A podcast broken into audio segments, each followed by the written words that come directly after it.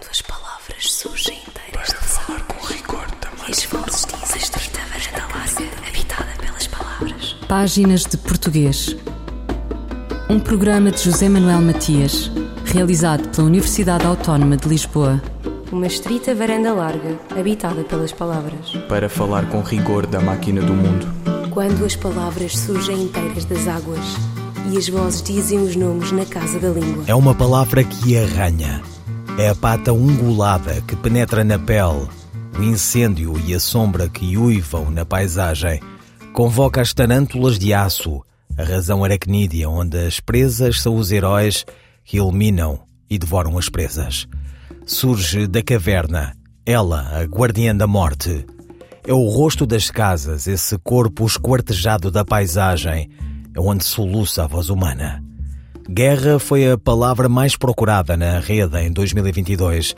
A sequenciação das consultas reflete a grande perturbação, porque à palavra guerra, os internautas digitaram ou leram outros vocábulos chamejantes. Ciberataques, abusos, inflação, juros, nuclear, seca, urgências, juros, energia, rainha. Trata-se de uma espécie de contacto, contágio. Quantas palavras? Uma varanda larga, habitada pelas palavras. Falar com rigor da máquina do... As terminologias são os conjuntos das palavras e expressões específicas empregadas num dado domínio científico e técnico. Quando adequadamente sistematizadas, tornam-se um importante recurso político-linguístico na medida em que favorecem a internacionalização da língua e seu emprego em organizações internacionais.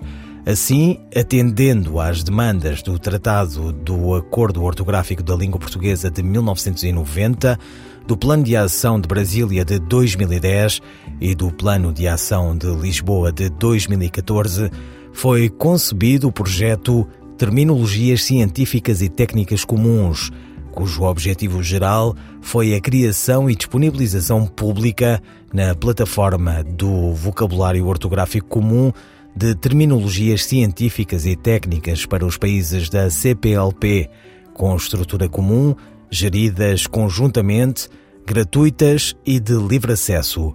O número 9 da revista Platô, editado pelo Instituto Internacional da Língua Portuguesa, inclui ampla matéria sobre o assunto. Páginas de Português conversa com a professora Gladys Almeida, da Universidade de São Carlos, Estado de São Paulo, Brasil. O projeto das terminologias científicas e técnicas comuns, uh, cuja sigla é TCTC, né? Ele, ele surge, eh, na prática, ele surgiu a partir do VOC, Vocabulário Ortográfico Comum do Português, né?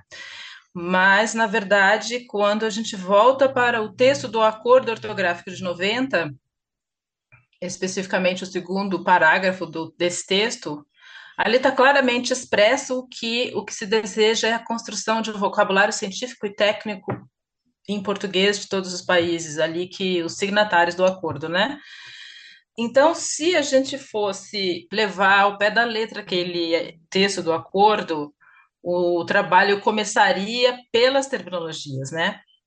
Mas o que ocorre? Ocorre que as terminologias elas habitam o léxico da língua, elas já estão funcionando no léxico, ou seja, nas palavras da língua, né? Basta ver que uh, se a gente procura alguma palavra num dicionário de língua, essa palavra, dentre tantas definições, ou melhor, as acepções da palavra, quando tem mais de uma, Eventualmente, alguma dessas acepções tem um sentido técnico, científico, um sentido próprio. E aí vem com uma rubrica. Por exemplo, astronomia, aquilo significa tal coisa. Filosofia, aquilo significa tal coisa. Então, a verdade é que, se organizamos o vocabulário da língua, neste vocabulário já há terminologias. Então, foi esse o caminho que nós fizemos, né? E a razão também por ter começado pelo vocabulário ortográfico comum e, e, buscando as palavras que estão na língua já ocorrendo, teve a ver também com o fato de o IUTEC, à época, 2010, ter já feito lá no portal da língua portuguesa já ter organizado um, um enorme corpus do português de Portugal e construído um vocabulário, né? Então, já havia, vamos dizer assim, um cenário computacional interessante, porque por trás desse portal da língua portuguesa, em que a gente buscava as palavras da língua, é, esse portal já tinha ferramentas computacionais interessantes para, por exemplo, quando eu buscava um verbo, ele já me dava toda a flexão verbal daquele verbo. Quando eu buscava um, um substantivo, já me dizia se o substantivo, se tivesse feminino, qual seria como se resolve o plural de determinadas palavras, com todas as variações de plural do português. Então, havia já um cenário linguístico, lexical, computacional, é, extremamente interessante, feito pelo IUTEC, à época, né, na, coordenado inclusive pela Margarita Correia. Quem trabalhou muito nesse projeto foi José Pedro Ferreira. Então, aproveitando este cenário todo, a, o que, que nós fizemos? Começamos, então, a, a incluir os, os, os vocabulários nacionais dos países, a partir do trabalho que eles fizeram, né? De construir os seus corpora, ou seja, conjunto de textos da língua, textos escritos.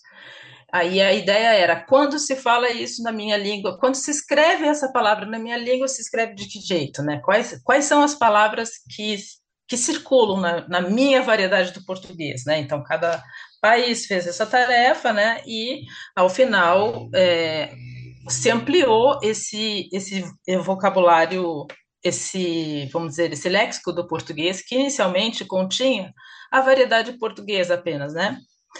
Então, ora, se os termos habitam, os termos técnicos habitam o qualquer vocabulário uh, total da língua, a gente, ao fazer o vocabulário, a gente já tem ali os termos. O que, que precisava, então, a partir disso? A partir disso, a gente precisava o quê? Identificar no VOC quais palavras que também funcionariam como termos técnicos e, se sim, em que áreas. E aí precisaria, então, validar junto aos países se eles reconhecem aquilo como termo. Isso para você é um termo da informática? Sim. Não, não.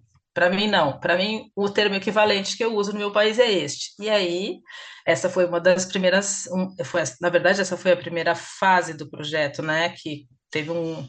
Exigiu, ou melhor, demandou do, do, da equipe central muito trabalho técnico, demandou muito trabalho, claro, né? Para a gente identificar no VOC aquilo que era termo também, né? Porque a palavra não nasce, a palavra não nasce termo, a palavra se pode ser usada em determinado contexto como termo técnico quando, por exemplo, a palavra sistema, né? Sistema é uma palavra da língua, e, mas é também termo técnico de várias áreas, né? Sistema é um termo da antropologia, sistema é um termo da linguística, sistema é um termo do, da anatomia e por aí vai, né? E qual é que é a importância deste projeto para a língua portuguesa? Do ponto de vista das relações internacionais, e econômicas é fundamental, porque digamos que eu esteja, vou falar do ponto de vista econômico primeiro, né?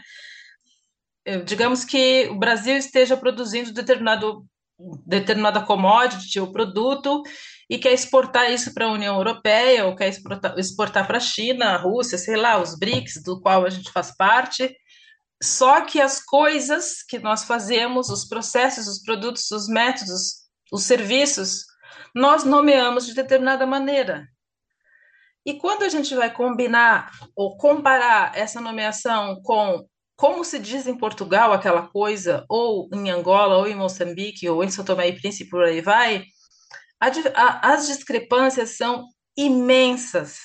Então, imagine no cenário de comercialização, eu quero fazer um, um, um acordo bilateral ou agora, por exemplo, que acabou de tomar posse o Lula e, e, e recebeu aqui os chefes de Estado de Angola, São Tomé e Príncipe, Portugal, digamos que quiséssemos fazer acordos entre os, esses países da CPLP, econômicos, como que nós vamos chamar as coisas que nós vamos importar? Como nós vamos, cada um vai chamar de um jeito. Então, na hora que isso vira documento oficial escrito para esses acordos, isso é um problema.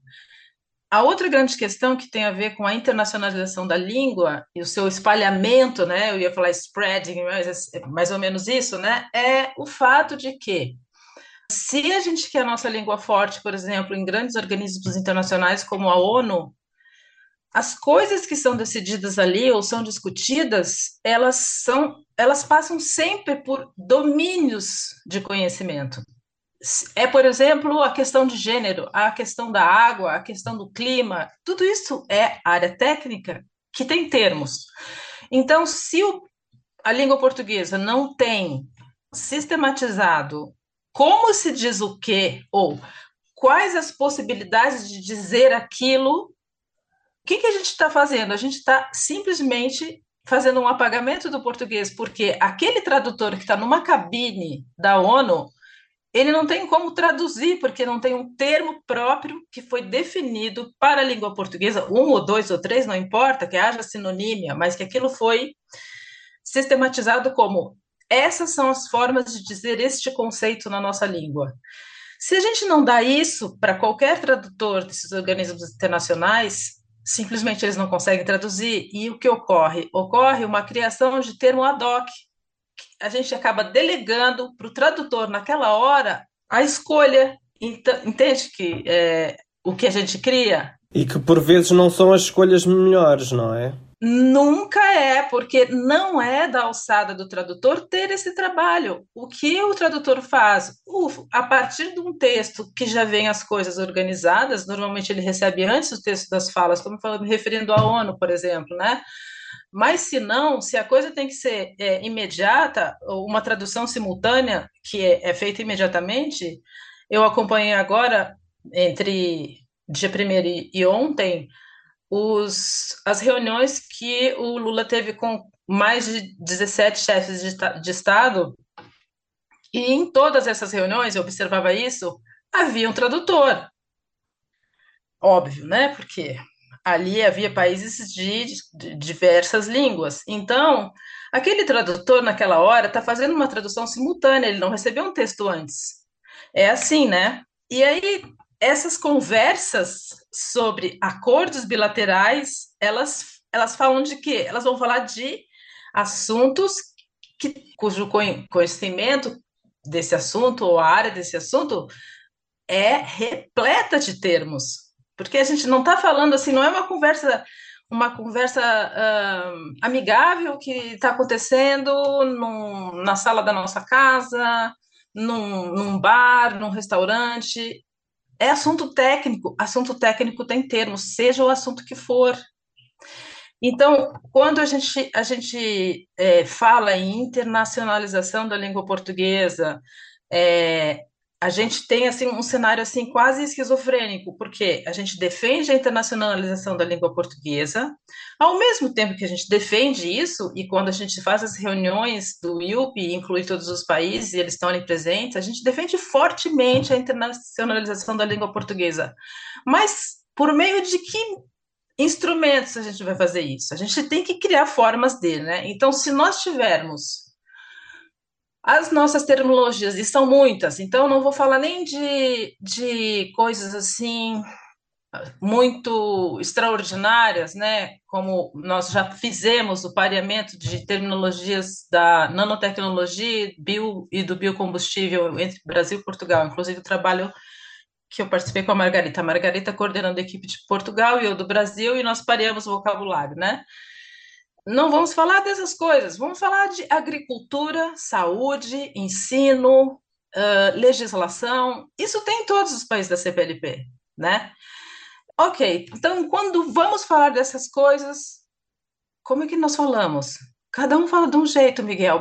Gladys Almeida, linguista e professora na Universidade Federal de São Carlos, Estado de São Paulo, Brasil sobre o projeto Terminologias Científicas e Técnicas Comuns, uma iniciativa do Instituto Internacional de Língua Portuguesa, com a participação do Sistema Universitário dos Países da CPLP.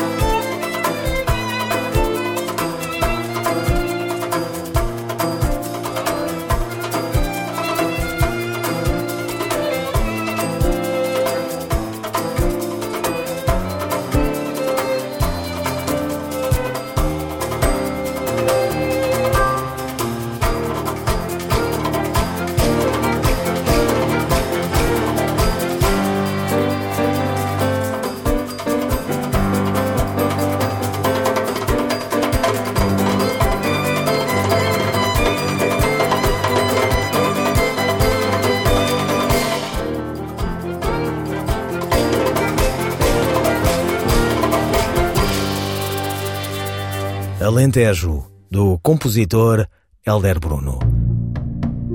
Fulgurações do nosso idioma. Um apontamento da professora brasileira Edleise Mendes. Esta semana sobre uma aventura talvez não muito praticada de ler o mundo em português. O célebre pedagogo e pensador brasileiro Paulo Freire, em um dos seus livros mais difundidos, A Importância do Ato de Ler, afirma que a leitura do mundo precede a leitura da palavra. Os significados dessa afirmação são múltiplos e logo nos fazem compreender que qualquer ação de interação com o mundo, como ler, escrever, ensinar, aprender, conversar, amar, viver, é sempre uma ação situada, contextualizada ao nosso entorno social, cultural e político. Nós agimos no mundo através da linguagem e ela não é neutra e nem desvinculada dos sentidos que construímos a partir de nossas experiências individuais e coletivas. Ler o mundo representa uma atitude libertária e emocionante que nos prepara para compreender de modo profundo os sentidos de nossa existência e das outras pessoas com as quais interagimos. E nesse exercício de interpretação está a língua que nos traduz, o português. As paisagens linguísticas das cidades são um bom exemplo de como representamos e damos sentido à nossa existência, onde se mesclam cenas, acontecimentos, imagens, textos diversos, revelando variados matizes da alma e da cultura das gentes que ali habitam. Ler nossos espaços de vivência, as paisagens do dia a dia, exige de nós uma grande sensibilidade e capacidade de tradução constantes, em um mundo cada vez mais multilingüe e multicultural. Assim, produzimos significados através do uso de múltiplas linguagens, verbal, visual, sonora, sensorial, todas elas mediadas pelas línguas que falamos, como o português, e pelas culturas que nos abrigam.